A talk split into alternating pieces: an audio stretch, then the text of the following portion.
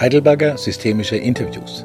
Ein gemeinsamer Podcast des Karl Auer Verlages mit dem Helm-Stedin-Institut.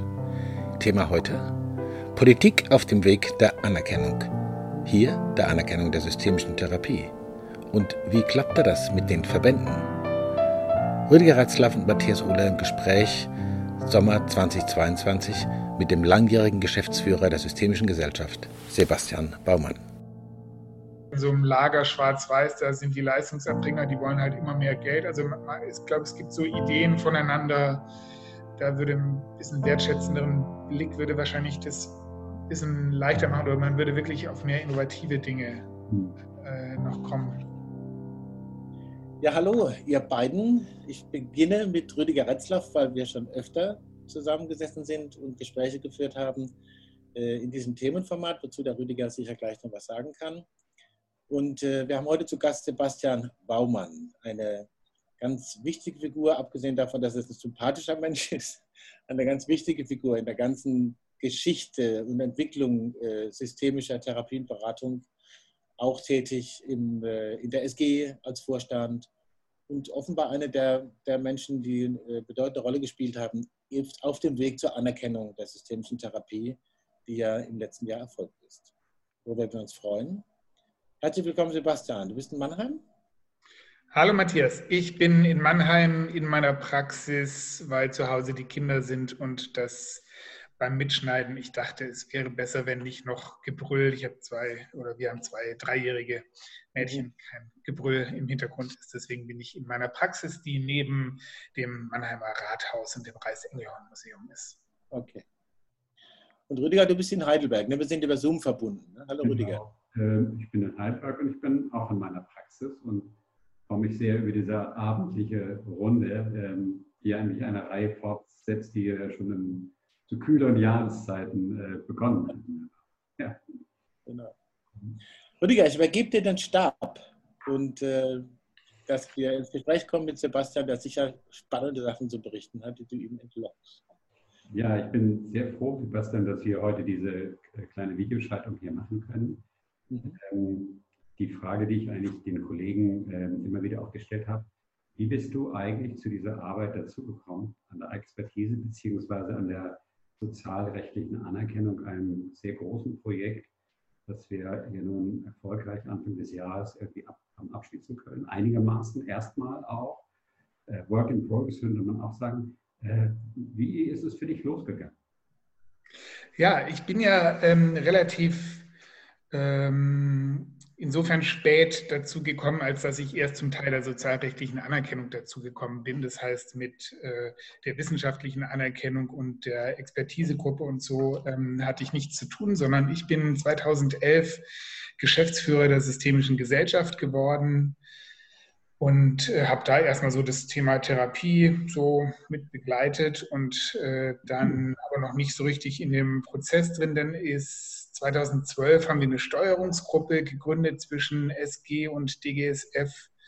Ähm, und da waren damals ähm, Enno Hermanns, der Hartmut Epple, Reinhard Hanswille, Matthias Ochs und die Anni Michelmann äh, noch da.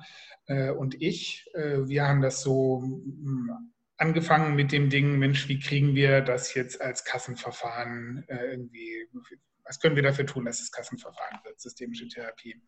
Äh, dann ist Anne Michelmann in den wohlverdienten Ruhestand äh, gegangen und es war klar, dass so jemand wie Anni nicht durch eine Person ersetzt werden kann, sondern es da gleich zwei für braucht. Deswegen sowohl die SG als auch die DGSF die Stellen, äh, bei der DGSF war es eine Referentenstelle Gesundheit, und bei uns war es der ähm, Vorstandsbeauftragte, äh, sodass Kerstin Dittrich, die das für die DGSF gemacht hat, und ich dann ähm, diesen Job von Anni sozusagen übernommen haben und dann in der Folge, sagen wir seit 2012, ähm, ich mit dem Thema beschäftigt war, ich dann 2014 als Geschäftsführer der SG aufgehört habe, damit ich dann seit 1.1.2015 mich praktisch nur diesem Projekt der sozialrechtlichen Anerkennung äh, widmen kann. Das war, glaube ich, ein bisschen was Besonderes, äh, dass wir dafür eine extra Stelle hatten. Von den Pharmalobbyisten habe ich gelernt, äh, dass sie auf diese Stelle fünf, äh, auf diese Frage fünf Vollzeitstellen gesetzt hätten. weil wir ja nur einen Schuss hatten und die Pharma hat ja das nächste Medikament, was sie dann, wenn das eine nicht klappt, damit dann in die Preisverhandlungen gehen könnten.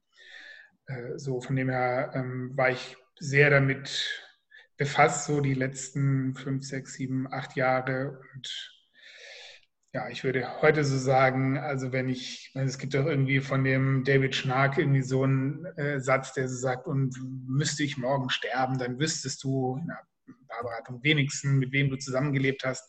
Und ich glaube, bei mir ist es so, müsste ich morgen sterben, worauf wäre ich beruflich am meisten stolz, dann wäre es wahrscheinlich tatsächlich, dass äh, ich mit dazu beitragen konnte, eben mit diesem großen Team, äh, dass äh, das geklappt hat mit der Kassenanerkennung der systemischen Therapie.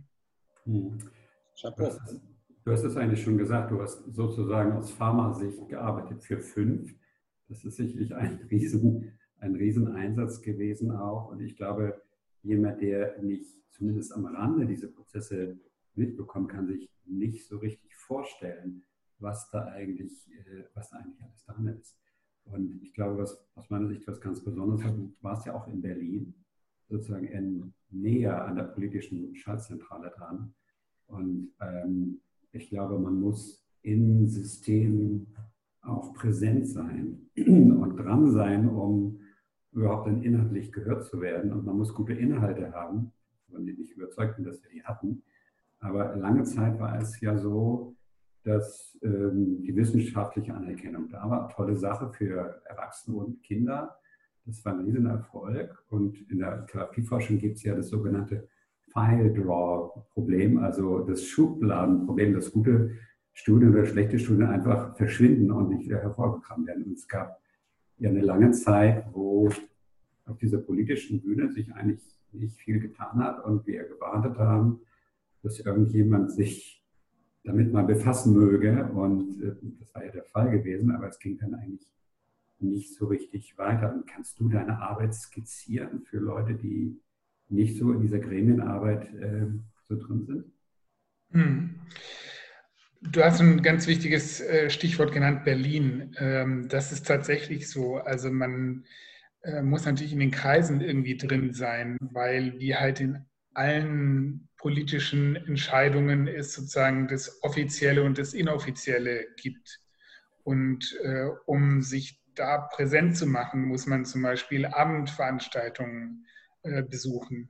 Ähm, es gibt große Veranstaltungen, die von den Playern, also die großen Player sind ja die Krankenkassen, die Krankenhausgesellschaft und die Kassenärztliche Bundesvereinigung und der gemeinsame Bundesausschuss selber. Das ist ja das Gremium, wo das dann äh, eben entschieden worden ist Mm, die machen Veranstaltungen, zu denen man erstmal eingeladen werden muss. Das ist erstmal eine Herausforderung, da überhaupt hinzukommen.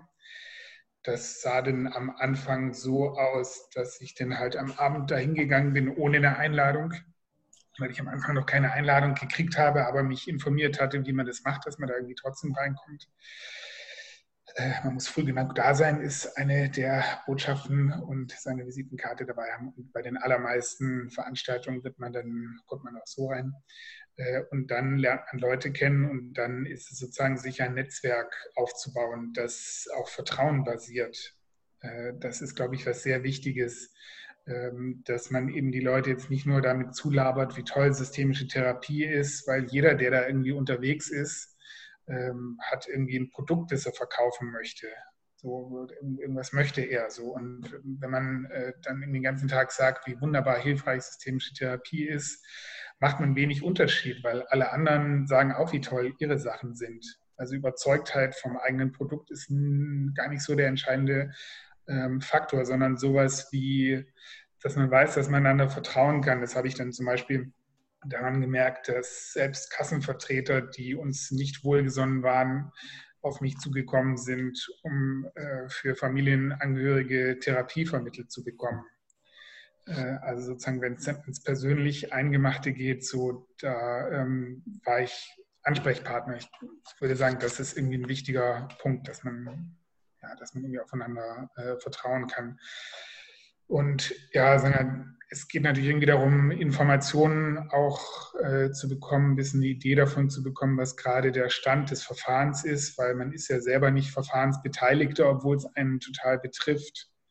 So, und ähm, deswegen würde ich sagen, äh, eigentlich sind wir Systemiker da total geeignet für, weil wir ja irgendwie in Netzwerken denken und weil wir autopoietisch denken und deswegen nicht nur äh, immer unser eigenes Lied von, von der tollen systemischen Therapie irgendwie singen, sondern auch ähm, uns überlegen, wie werden da normalerweise Entscheidungen getroffen? Äh, auf was kommt es da an? Was, was bewegt die Leute gerade? Und da konnten wir, glaube ich, auf einigen Themen, die mit, ach, man könnte sagen, eine Welle mitschwimmen, so, aber wir haben bei ein paar Themen, kann ich mal hinter eins nennen, so ähm, konnten wir ganz gut mitschwimmen, was eben nicht nur heißt, systemische Therapie ist toll, sondern zum Beispiel so eine Frage, ähm, wie lange braucht der gemeinsame Bundesausschuss, um Entscheidungen zu treffen? Das war eine sehr intern, eine für den GBA eine sehr wichtige Frage, auch für die Politik eine sehr wichtige Frage. Und dass wir die mitgegangen sind, war wichtig. Und, aber du hast ja auch schon angesprochen, Rüdiger, es war erstmal die Frage, wie kriegt man überhaupt irgendjemand dazu, diesen Antrag zu stellen? Weil das Paradoxe ja ist, dass man von außen im gemeinsamen Bundesausschuss nicht den Antrag auf Überprüfung stellen kann. Jetzt guck doch mal, wie gut wir unsere Studienlage ist, so, sondern das muss einer von innen machen. Und so wie der gemeinsame Bundesausschuss strukturell aufgestellt ist, gibt es nicht so viel ähm, soll ich das sagen, also sozusagen, um da als Neuer reinzukommen, hat man nicht so viele Unterstützer, weil die Kassen besorgt sind, dass man mehr Kosten verursacht. Für die anderen Verfahren ist man irgendwie das Konkurrenzverfahren in gewisser Weise. Die Krankenhäuser sind so halbwegs, wir haben da nicht so viele Eisen im Feuer so, aber sozusagen da jemanden zu finden, der erstmal den Antrag stellt, das war, glaube ich, das hat uns so besonders die Jahre 2012 äh, und 2013 beschäftigt. Und wir kannten damals ja vor allen Dingen nur Briefe zu schreiben, weil wir halt nicht so viele Leute kannten. So und äh, deswegen war es, glaube ich, ganz wichtig, dass wir jetzt entscheidende Stakeholder auch mal in anderen Kontexten kennengelernt haben was ja denn dazu geführt hat, dass eben 2013 der ähm, damalige Vorsitzende des entsprechenden Ausschusses, des Methodenbewertungsausschusses, dann erstmalig in der Geschichte des gemeinsamen Bundesausschusses selber den Antrag gestellt hat auf Überprüfung. Hm. Das war schon ein sehr wichtiger Milestone. Unbedarfte Seitenfrage. Hm. Kommt mir gerade so vor wie eine Art Paradoxie zwischen Vertrauen und Konkurrenz. Das finde ich ein sehr interessantes Anforderungsprofil finde ich sehr spannend, dass das Vertrauen da so eine große Rolle spielt. Ich glaube, das ist mir gar nicht so klar. Mhm. mhm. Ja, genau. Und Konkurrenz aber sozusagen auch. Und das ist auch so, weil sozusagen, wenn man nur Everybody's Darling ist und, und nur nett und lieb, dann fehlt halt die Hälfte, weil auch klar ist, dass man ein Ziel hat und dass es auch darum geht, dieses Ziel irgendwie zu erreichen. Das ist aber auch jedem klar irgendwie in diesem System, dass natürlich alle irgendwie Interessen haben. So und das am Schluss der GBA ist ja nichts anderes als ein großer Interessensausgleichsvermittler. Also ich deine Schilderung erinnern und wir haben ja gelegentlich auch über diesen, diese Prozesse in Berlin gesprochen, erinnere mich so dran, wenn man neu in eine fremde Stadt kommt, in ein Land, dessen Sprache man vielleicht nicht so gut beherrscht und man sich erstmal kundig macht, wer ist hier alles, wie ist das Terrain, was sind die entscheidenden Knotenpunkte. Entgegen äh, zu manchen systemischen Ansätzen denke ich schon, die Arbeit, die ihr oder die wir gemacht haben, hat auch sehr deutlich gezeigt, es gibt sowas im System, auch im gesundheitspolitischen System, wie zentrale Schlüsselpersonen, die in Schlüsselpositionen sitzen und die man ansprechen muss oder gewinnen muss. Und wenn man das nicht macht, dann ist man immer draußen und macht so ein bisschen äh, die Politik, die wir der, als Studenten in der Fachschaft gemacht haben. Wir erfordern das. Und wenn man gegen verschlossene Türen anrennt, auf Dauer tut das weh und es bringt auch nicht so viel.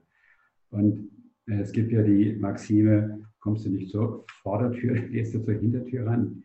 Diese Tür war ja im Grunde genommen auch ein Stück erstmal sich zu vernetzen und präsent zu sein und äh, immer wieder Leute anzusprechen. Und ich finde das ja bemerkenswert, dass es gelungen ist, ähm, jetzt auch den gemeinsamen Bundesausschuss so zu gewinnen, dass dieser Antrag gestellt wurde. Kannst du was dazu sagen, was dazu beigetragen? Das persönliche Charme, Beharrlichkeit oder äh, Kutzpe oder ist das irgendwie charakterisierbar?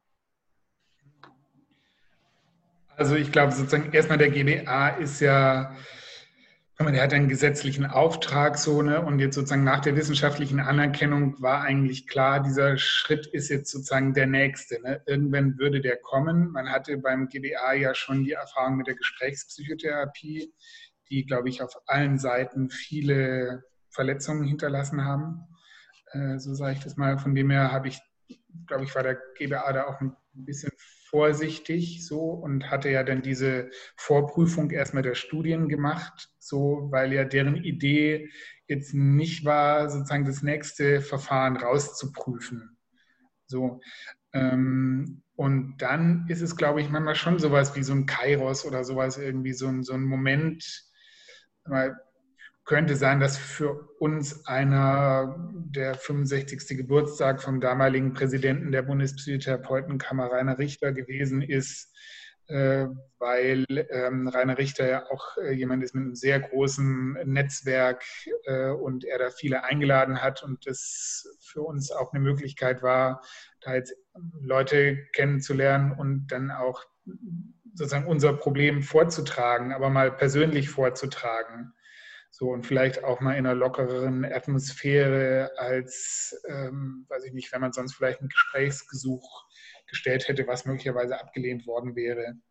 So, und äh, ich glaube, diesen Moment, da waren damals ähm, Cornelia Österreich, eine sehr wichtige Person dafür, ähm, Hans Schindler, als er noch lebte, war da, äh, Annie Michelmann, ähm, Hartmut Epple waren da. Also das war, glaube ich, so ein Abend, den würde ich sagen, der war da hm, recht wichtig, weil wir da mit vielen Personen sprechen konnten, um einfach mal das Dilemma irgendwie klar zu machen. So, und äh, ich glaube, mhm. Cornelia Österreich hat es damals auch sehr gut als äh, ärztliche Direktorin einer Psychiatrie irgendwie klar machen können, was das bedeutet, äh, dass systemisch eben nur stationär angewandt, äh, angewandt werden kann und nicht äh, ambulant. Was waren für dich denn so ähm, die größten Hindernisse, die es überwinden galt? Und was waren Höhepunkte und Tiefpunkte auf diesem Weg? Also, ich würde sagen, äh, Hindernisse waren erstmal, dass wir nicht kapiert haben, wie das Spiel funktioniert.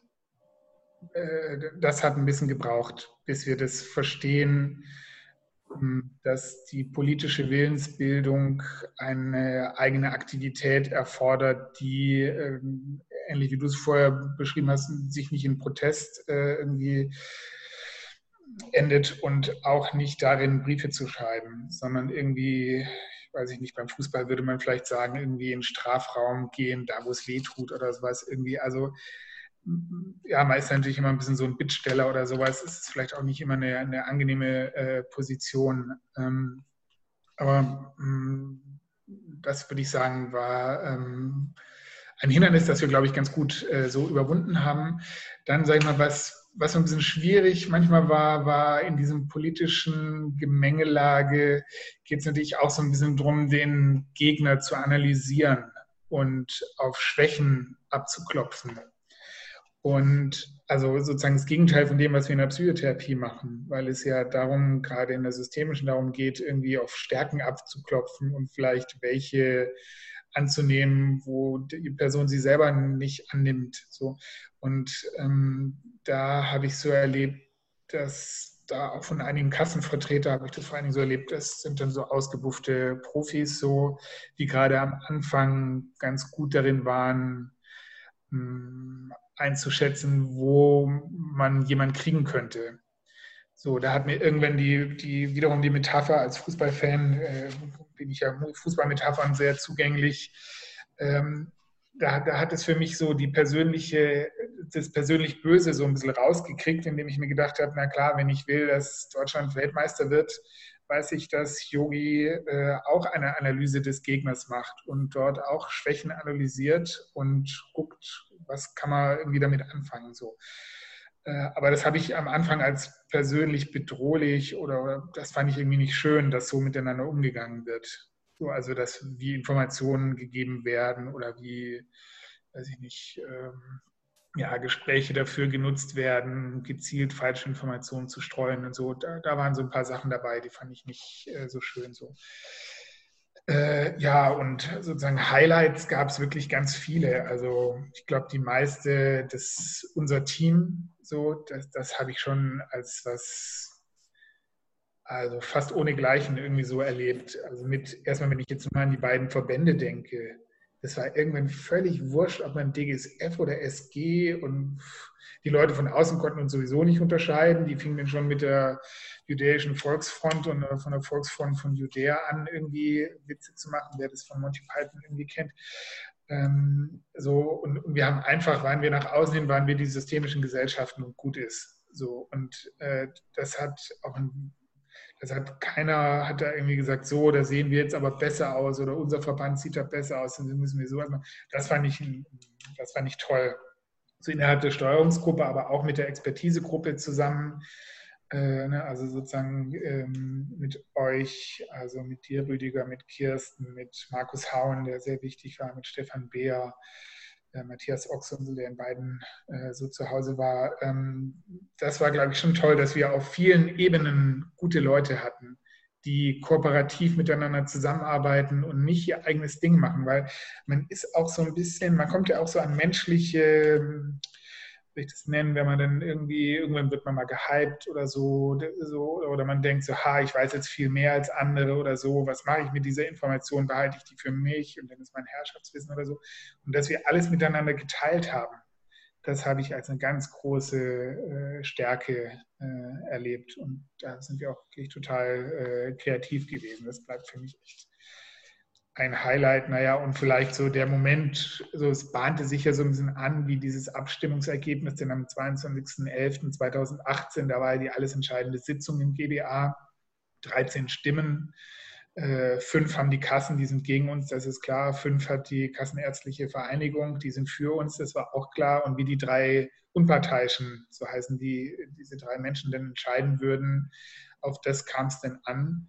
Äh, und als dann sich in der Sitzung andeutete, dass die für uns alle drei äh, stimmen würden, das war schon ein Moment so, puh, also ich habe ja immer schon gesagt, also liebe Kollegen, ihr wisst, wenn wir das Ding verlieren, dann werde ich in eine tiefe Depression verfallen und ich bitte jetzt schon mal euch alle Therapiegutscheine, äh, also ich möchte gerne Therapiegutscheine sammeln, weil ich werde sie hinterher brauchen, so irgendwie, weil das für mich schon was sehr, ja, da war ich irgendwie sehr verbunden mit diesem äh, Prozess und als es dann gut gegangen ist, das war schon eine, eine großartige Sache. Ich glaube, die, die Auswirkungen werden wir erst auch in ein paar Jahren merken. So, die merken die jetzt so langsam so ein bisschen. Gut, die Kinder und Jugendlichen fehlen ja auch noch.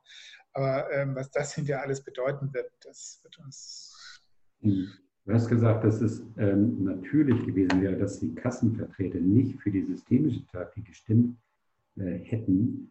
Und ich habe das lange davor eigentlich äh, ganz anders erwartet. Wir haben ja immer wieder auch Studien von Russell Crane, den äh, ich in, auf der Berliner Efta-Tagung kennengelernt hatte und der uns ja immer wieder fantastische Kostenstudien auch geliefert hat.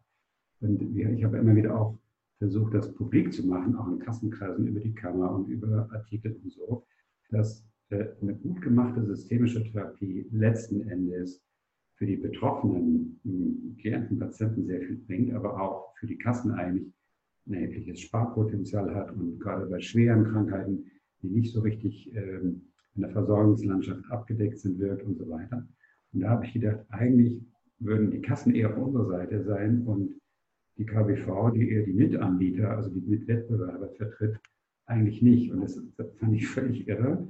Äh, man muss auch verstehen, dass die Kassen natürlich auf dem Geld sitzen und sagen, alles zu teuer, wir müssen es zusammenhalten. Äh, da gab es immer wieder auch, auch Überraschungen dann auch. Ne? Und äh, was fanden die in diesem Prozess eigentlich am meisten Spaß gemacht oder Freude gemacht? Ja, sage ich sofort. Ich sage noch ganz kurz einen Satz zur Kasse, weil ich habe das jetzt so, so holzschnittsartig gesagt, die Kassen. Das mhm. ist natürlich auch ein äh, heterogener, äh, es gibt ja viele Kassen und es gibt natürlich am Schluss den Spitzenverband, äh, wo das dann alles gebündelt wird. So. Es gab Kassenvertreter, die aus den von dir genannten Gründen für uns waren und die waren extrem wichtig. Die waren wirklich, ohne die hätten wir es auch wirklich nur schwer mhm. geschafft aber ich glaube, die Kassen hören halt sehr häufig, dass wenn ihr das bezahlt, das kommt euch am Schluss billiger. Das ist ein Argument, das die aus ganz vielen Richtungen kennen. Ich glaube, die trauen dem nicht mehr so ganz richtig, weil die ja sagen, naja, ihr habt halt euer eigenes Interesse. Hm, deswegen, aber es ist schade, ehrlich gesagt, ähm, weil ich auch weil das Innovation ein bisschen schwierig macht. Ja. Weil es sehr schnell in so einem Lager schwarz-weiß, da sind die Leistungserbringer, die wollen halt immer mehr Geld. Also ich glaube, es gibt so Ideen voneinander, da würde ein bisschen wertschätzenderen Blick würde wahrscheinlich das ein bisschen leichter machen oder man würde wirklich auf mehr innovative Dinge hm. äh, noch kommen. Ja. Ähm, genau, auch und am meisten Spaß gemacht hat, ich glaube, so, wenn man sozusagen an so einer Stelle irgendwie mitgestalten kann. Ich meine, immer im Team, das ist klar so, aber sozusagen äh, an so einer entscheidenden Stelle der systemischen Therapie in Deutschland da so mit mittendrin irgendwie ist und, und mhm. die Fäden da ja immer so ein bisschen zusammengelaufen sind, das fand ich schon äh, etwas wirklich Tolles. Und wenn man dann mit der Zeit äh, da ein paar Jahre dabei ist, dann sind ja immer die gleichen 200 Leute die, die auch so Abenden da unterwegs sind. Man kennt sich, man schätzt sich. Irgendwann hatte ich dann mal so einen berufspolitischen Stammtisch für alle, die auch im Prenzlauer Berg wohnen, äh, mit einer Kollegin von der Deutschen Krankenhausgesellschaft zusammen angeboten. Und das waren dann sozusagen Orte, wo man über diese üblichen Schwarz-Weiß-Grenzen, ihr seid die, die Bösen, die, die, die, also aus Leistungserbringerseite sind immer die Kassen die Bösen, weil die das Geld nicht rausgeben so und, und doch viel mehr Versorgung machen können. So. Und äh, aus der Kassenseite sieht es natürlich gerade andersrum äh, aus, dass, dass die zusammenkommen. So, da, da gibt es natürlich einige solcher Stammtische in Berlin, äh, aber das war auch eine tolle Sache, weil hm, man dann nochmal anders miteinander ins Gespräch gekommen ist und dann gemerkt hat, jeder an seinem Arbeitsplatz hat doch, also zumindest auf einer formalen Ebene, doch ähnliche Themen, mit denen er zu kämpfen hat in seiner Organisation. Und es ist dann gerade wurscht, ob man von der oder von der Seite oder auf der, auf der, mhm. auf der anderen Seite arbeitet. Mhm. Und gab es irgendwas, das dich voll genervt hat? Was war am nervigsten sozusagen? Hm, also es gab schon so einen Teil, ich mag die Rolle des Bittstellers nicht so gerne. Die hat mich, also wenn ich mir überlege, was mich Überwindung gekostet hat, dann mhm. ich habe ganz viele Telefonate, richtig Überwindung. Ich, also ich musste da richtig sagen, ich mache das jetzt. Und so, weil, weil ich diese Rolle nicht so angenehm finde. Aber letztlich waren wir das in diesem Prozess in gewisser Weise, weil so viele wollten uns jetzt nicht äh, unbedingt so, deswegen, und, und man will da halt irgendwie rein. Wir wollen mhm. da rein so und, und mhm. das, ja, genau, das fand ich ein bisschen nervig und halt so die eine oder andere Beziehung, wo ich ein bisschen so, ach Mensch, schade, dass das äh, irgendwie so, mhm. dass man ja, vielleicht nicht so auf, auf, auf eine andere menschliche Ebene gekommen ist, weil mit manchen ist man das äh, echt gekommen. Also egal von wo die kamen. So, dann, dann hat man irgendwie eine Ebene gefunden, ich weiß nicht, ich würde sagen, von Mensch zu Mensch so. Und äh, das, war, das war sehr spannend. Auch das mal mitzukriegen. Also es ist krass, was da alles, woher diese, ich glaube, 300 oder wie viele Milliarden es sind im Jahr im Gesundheitswesen, wer da alles so mitspielt. Mhm. Das ist auch sehr, sehr interessant. Man kann nur keine Tagesschau mehr gucken, weil man weiß, dass das allerhöchstens die halbe Wahrheit ist, was da präsentiert wird. Allerhöchstens. Mhm. Ich möchte ein Rathaus, ein, ein, ein, einen Rat heraus, auch von einem Erfahrenen im Umgang mit Medien für andere. Ja. ja, also zumindest mal, ich glaube, wenn es denn schon öffentlich wird, dann ist schon viel vorher passiert, sage ich mal. Also, aber ich glaube, es braucht auch solche Räume, dass man mal was besprechen kann, was nicht gleich öffentlich wird. Davon lebt es natürlich. Also sagen, ich überlege, wir haben, eine, wir haben ja damals so einen parlamentarischen Abend und so eine Pressekonferenz gemacht im, im, im Bundespresseamt und äh, da habe ich, äh, so da waren halt einige Sachen unter drei. So, also unter drei heißt dann ja eben äh, Hintergrundinformationen, die dürfen nicht weiter verbreitet werden. So, und so dieser ganze Tross in Berlin lebt ja da so ein bisschen von vielleicht noch so ein Bild, was mich damals sehr geprägt hat. Das hat, wir hatten ja da auch so eine politische Beratung und so und hat einer mal so gesagt, weißt du, du musst dir so vorstellen, sind da eh immer dieselben 200, 300 Leute, die da so unterwegs sind im Gesundheitswesen und das ist wie wenn wir alle über so eine Affe, wie, wie so eine Affenherde wären, die über so eine Steppe irgendwie läuft. Und äh, du musst dich dieser Affenherde anschließen, dann teilen die irgendwann die Ressourcen mit dir. Das fand ich ein Bild, was mich die ganzen Jahre sehr begleitet hat, was eben sehr für in Kontakt gehen, mit dabei sein, über dieselben Dinge sprechen können, über dieselben Dinge lachen können. So, das ist schon was, was sehr vielleicht auch über manche Sachen weinen können. So, äh, so, so, so, zeigt man sich meistens nicht. Aber äh, ja, ich glaube, das ist ein, ein wichtiger Teil dieser Arbeit. Naja, das bestätigt dann, was du beschreibst, bestätigt ja eigentlich auch diese äh, uralte Erkenntnis von, von Bateson, dass äh, wenn die Beziehungsebene stimmt, die Chance auf der Sachebene weiterzukommen viel größer ist, als wenn man auf der Beziehungsebene äh, ein Gerangel hat. Und für mich war ähm, so ein Zeichen dafür, dass da ganz viel Positives passiert ist, dass mehr und mehr andere Fachverbände der Mitanbieter der anderen Therapieverfahren eigentlich das unterstützt haben. Und auch die Landeskammern und die äh, Bundeskammer, das finde ich ist eine ganz tolle Sache. Die hätten ja auch sagen können, das sind die Neuen und die äh, fahrenden Gesellen, die jetzt auch noch hier äh, zünftemäßig kommen und rein wollen. Und die haben das ja aber zum Schluss zumindest sehr, sehr unterstützt. Aus einer Solidarität, vielleicht auch aus dem Gefühl, ähm, dass sie das inhaltlich gut finden und kann ich gar nicht genau sagen, aber das war ja eine tolle Sache, dass wir da so viel Rückenwind haben, auch bei den äh, Stellungnahmen bei IQWIC, äh, waren die immer sozusagen, wurden die immer angehört. Und da haben wir sehr viel Zustimmung und sehr viel Rückenwind bekommen, finde ich auch. Ne? Das ist also, äh, liegt sicherlich auch an deiner und eurer Arbeit in Berlin, dass es so gelungen ist. Und an den Leuten natürlich in den Landeskammern. Genau, in den Landeskammern auch an die, ich habe gerade nochmal so an, an Anni Michelmann und Birgit Breyer und so und, und die frühere Strategiegruppe.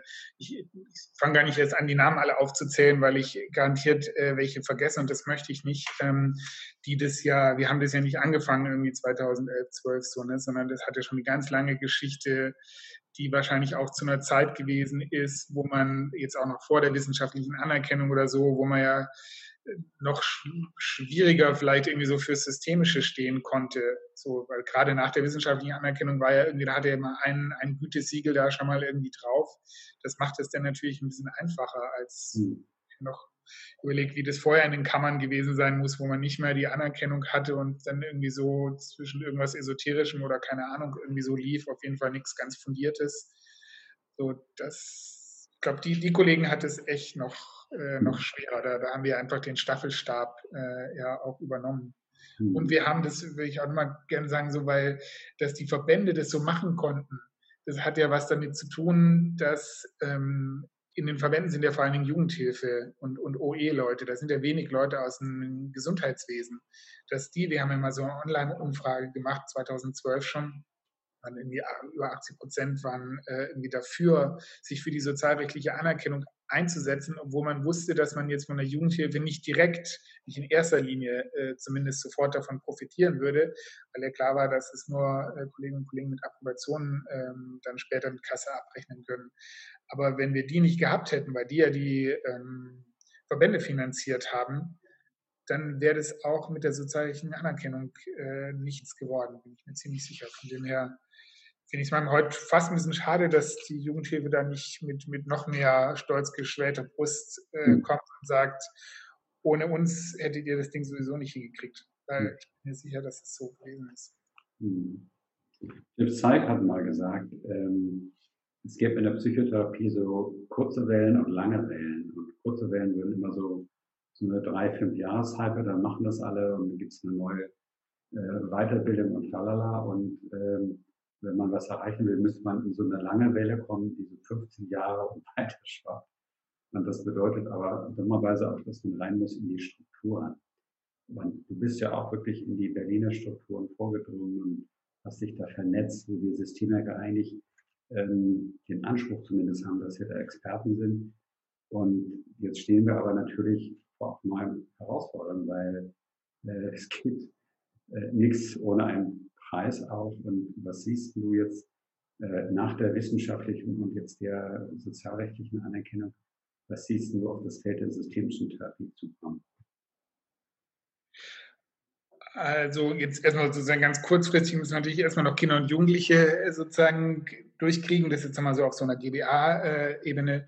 Und ansonsten, ich glaube, wir müssen ein bisschen ähm, mutiger. Also mit mutiger meine ich, wir haben jetzt, wir haben ja was anzubieten und wir waren halt bis jetzt immer die Underdogs und die Opposition und, und die, auf die nicht gehört wurde.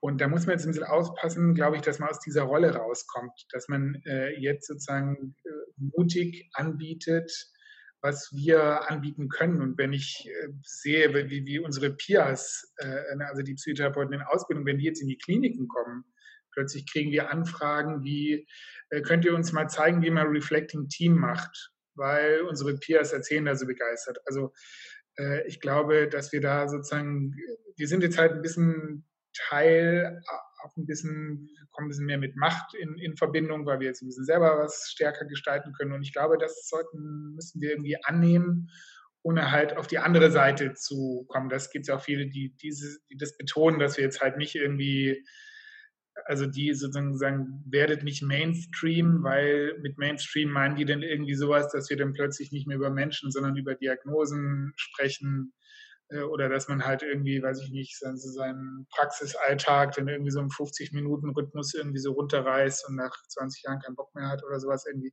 So, also bleibt irgendwie quirlig und so. Da, da ist ja ich auch äh, ziemlich viel dran, nicht, nicht, nicht, nicht verkrustet zu werden oder sowas. So, das, glaube ich, ist eine große Herausforderung und wahrscheinlich auch die, die Familien in die ambulante Therapie zu bringen. Das wird, glaube ich, auch eine Herausforderung.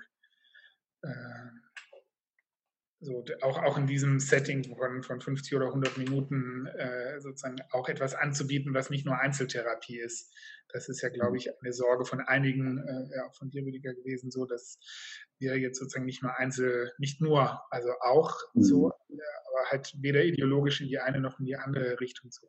Das, mhm. das ist, glaube ich, auch eine Herausforderung das war ja ein Punkt, der uns auch im Winter sehr bewegt hat, auch dich und mich und die anderen in der Steuerungsgruppe. Äh, wie viel kann man verlangen? Ähm, kriegt man das durch? Ist das realistisch oder nicht? Und ähm, ich glaube, ob das besser honoriert wird, weil Familiengespräche ja auch aufwendig sind, ist meines Wissens noch nicht ganz geklärt. Am 1. Juli sollte eigentlich alles durch sein. Ich habe hier ein dickes Buch, den neuen EWN von äh, der Kassenärztlichen Vereinigung gekriegt mit 1100 Seiten.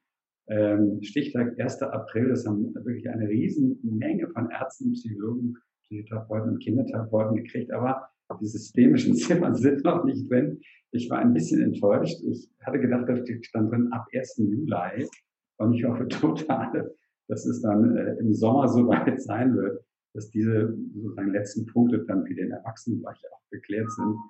Ähm, ja, das wäre jetzt ein inniger Wunsch von, von mir dann auch und dann schaut man halt auch weiter dann. Vielleicht liegt es am 1. April, am Erscheinungsdatum. Ja.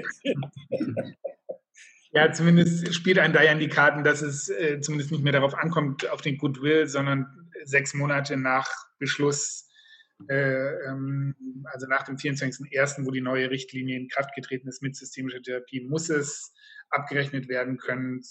Zumindest da ist man mal safe, dass man nicht mehr, äh, dass, äh, so dass da nichts mehr passieren kann. So, es wäre schön, wenn es zum 1.07. Ja.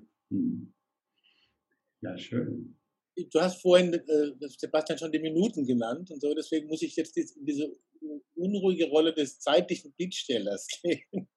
Vielleicht auch für manche Hörerinnen und Hörer denken, warum will der jetzt aufhören? Nein, also wir haben ja so einen Zeitraum gemacht. Rüdiger, hattest du noch eine Frage, die du gerne Sebastian stellen wolltest? Für heute? Äh, vielleicht nee, ich würde, ich würde Sebastian dir und die anderen äh, die auf dieser politischen Ebene eine äh, fantastische Arbeit gemacht haben, nochmal meinen Dank aussprechen. Ich glaube, ähm, es geht eben nicht nur um Inhalte und Wissenschaft oder ähm, solche Dinge, sondern auch, dass man die gut vertritt. Und äh, das eine ohne das andere wäre, glaube ich, nicht gelungen. Und das ist ein ganz, ganz wesentlicher Beitrag gewesen. Und der hat uns enorm weitergebracht. Und das finde ich einfach klasse. Gerne. Dankeschön dafür. Sebastian, die rituelle kurze Abschlussfrage. Äh, hattest du irgendeine Frage erwartet oder dir vielleicht sogar gewünscht und die kam jetzt nicht, dann wäre jetzt die Gelegenheit, sie dir selbst zu stellen und wenn du willst, auch zu beantworten, oder auch Jetzt, jetzt hoffe ich, dass ich selbst, äh, selbst dich, Matthias, und dich, Rüdiger, nochmal insofern überraschen kann, als dass es bei mir eher andersrum gewesen ist, dass ich befürchtet habe, dass bestimmte Fragen kommen könnten, die mich in die Bredouille bringen, etwas, äh, ich entscheide es ja sowieso immer selber, von dem her passt ja irgendwie so, aber sozusagen etwas sagen zu müssen, was man, äh, wo einfach klar ist, das gehört zum, zum informellen und, und geschwiegenen Teil irgendwie so. Von dem her habe ich jetzt sozusagen keine, äh, fällt mir keine weitere Frage ein, die ich gerne noch gestellt haben würde. Wie wichtig das ist, hast du ja gezeigt und ich glaube, das hat jeder angenommen. Rüdiger, Sebastian, vielen Dank für die Zeit in diesem Raum, in diesem Gesprächsraum, in den drei verschiedenen Räumen, wo wir uns aufhalten. Und äh, ich würde jetzt eigentlich gerne ein Glas erheben und anstoßen. Das müssen wir dann real irgendwann nachholen. So weit voneinander weg sind wir. Ja, ja, ja, das stimmt. Genau, das stimmt. Das ist ja alles ganz in der Nähe. Super. Ja, danke für diese tolle Gelegenheit. Danke für die Fragen auch, weil äh, das ist ja für mich irgendwie auch nochmal schön, weil man es nochmal so durchlebt und so. Und äh, danke auch für eure Anerkennung. Vielen Dank und auf bald. Chapeau. Kling, kling. Genau. Auf bald, ihr Lieben. Macht's